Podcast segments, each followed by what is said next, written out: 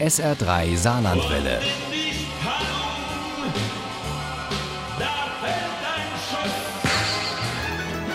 Der Krimi-Tipp.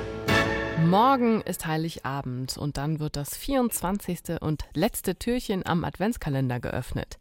Laura Lichtenweider aus Karlsruhe hat eine Anthologie mit 24 Weihnachtskurzkrimis herausgegeben, vom Nordseestrand bis zum Alpenrand. Sie heißt Kerzen, Killer und Krippenspiel und Uli Wagner stellt sie uns vor. Auf der Vorderseite ein Stern, der sich bei näherem Hinschauen als Ansammlung von toten Köpfen und Knochen entpuppt.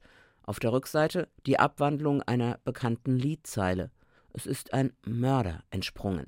Drin stecken 24 bislang unveröffentlichte regionale weihnachtliche Kurzkrimis von bekannten Autoren wie Daniel Holbe oder Veit Etzholz und Autorinnen wie Gisa Pauli oder Mechthild Bormann. Los geht es am Nordseestrand, genauer gesagt auf Sylt, wo die Schwestern Dora und Gerda eigentlich ein ausgefülltes Leben haben, denn sie entstammen einer alteingesessenen Familie und sind finanziell so richtig gut abgesichert. Trotzdem reden beide immer wieder über den Tod. Es geht zu Ende mit mir, stöhnte sie. Daran kann auch deine Fürsorge nichts ändern. Und ich bin bereit zu gehen, wenn ich noch einmal weiße Weihnachten erleben dürfte. Sylt im Schnee und dann sterben. Aber Gerda pflegt Dora mit Hingabe. Nicht etwa, weil sie so an ihrer Schwester hängt und sich ein Leben ohne sie nicht vorstellen mag. Nein, Dora soll möglichst lange leben, denn sie will als Erste sterben. Wütend starrte Gerda den Namen ihrer Nichte an. Sarah Jane hatte sich unterstanden, sich noch vor ihrem 20. Geburtstag den goldenen Schuss zu setzen. So eine Rücksichtslosigkeit. Diesem dummen Ding war es zu verdanken, dass nun in der Familiengruft nur noch ein einziger Platz frei war. Dann tauchen Sarah Janes Cousin und Cousine zum Weihnachtsbesuch auf Sylt auf und alles kommt ganz anders. Über Berlin und Bielefeld, den Harz und das Siegerland, den Niederrhein und den Main geht es mit witzigen, ungewöhnlichen und zum Teil auch sehr bissigen Kurzkrimis an den Oberrhein und nach Stuttgart. Genauer gesagt in den Innenhof des alten Schlosses, denn dort findet der traditionelle Weihnachtsmarkt statt. Und dort ein Weihnachtskonzert zu geben, das ist der Traum eines jeden Chorleiters. Peter Rettich hat es geschafft mit seinem Posaunenchor.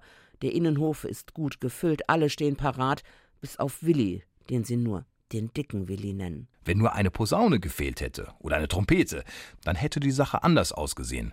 Aber der dicke Willi war nun einmal der Einzige, der die Tuba spielte, und folglich brach ohne ihn der Tiefbass weg. Am Ende fällt das kaum auf in all der guten Weihnachtsstimmung. Bloß der dicke Willi, der taucht auch nach dem Konzert nicht auf. Stattdessen findet man ihn tot in der Schlosskirche auf. Und es kommt eine Kommissarin in den Probenraum und die löst mit ihren Fragen manch erstaunliches Bekenntnis und manches Geständnis aus. Der Mörder oder vielleicht auch die Mörderin kannte sich mit Blasinstrumenten aus. Deshalb bin ich heute Abend hier. Jemand von Ihnen, meine Damen und Herren, hat das Opfer auf dem Gewissen. Der Mörder ist hier. Hier in diesem Raum.